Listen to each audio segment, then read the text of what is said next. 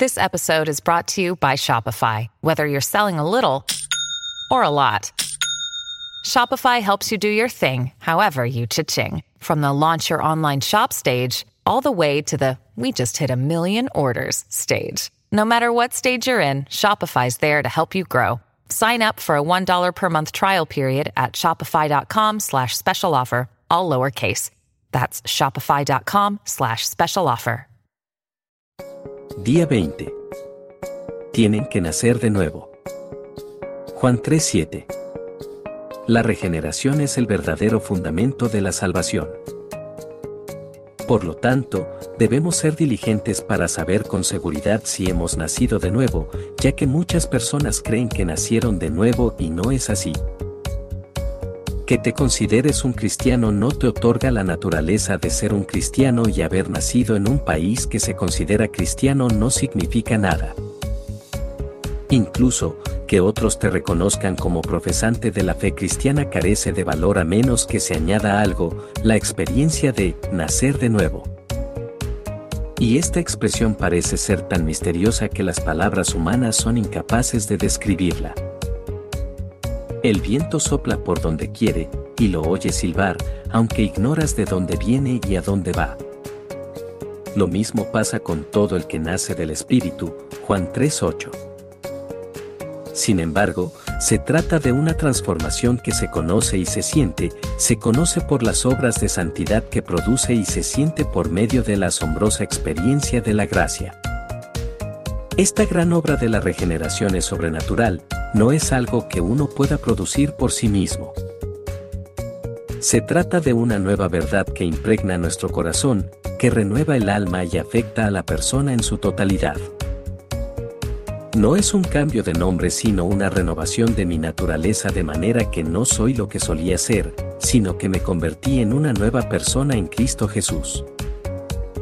Lavar, embalsamar y preparar un cuerpo para la sepultura es algo muy distinto de volverlo a la vida.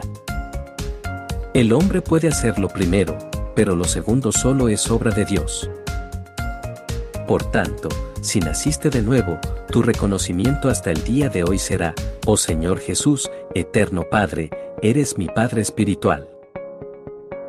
A menos que tu espíritu me haya inspirado una vida nueva, santa y espiritual, yo estaría muerto en mis transgresiones y pecados. Efesios 2.1. Mi vida celestial solo proviene de ti y a ti solo la atribuyo. Mi vida está escondida con Cristo en Dios. Colosenses 3.3, porque ya no vivo yo sino que Cristo vive en mí. Gálatas 2.20. Que el Señor nos permita tener la pacífica seguridad sobre este tema vital de nacer de nuevo, dado que no haber sido regenerado implica no ser salvo ni perdonado, estar sin esperanza y sin Dios. Efesios 2:12. Algunos creyentes profesantes evitan usar el término cristiano nacido de nuevo.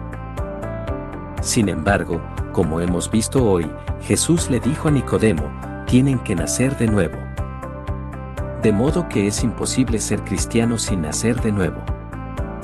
Jesús, la palabra de Dios encarnada, escogió con cuidado sus palabras, así que no se equivocó al usar este término en particular. Uno de los más bellos aspectos de la expresión nacer de nuevo, es que no solo se relaciona con nuestra salvación, sino que también se relaciona con la naturaleza eterna de nuestra salvación. Aunque un creyente siga pecando y pueda caer en algún momento, nada le quitará su salvación. En otras palabras, habrá momentos en los que parecerá que está perdido, pero como no existe manera de revertir el proceso de nacimiento, jamás será un no nacido.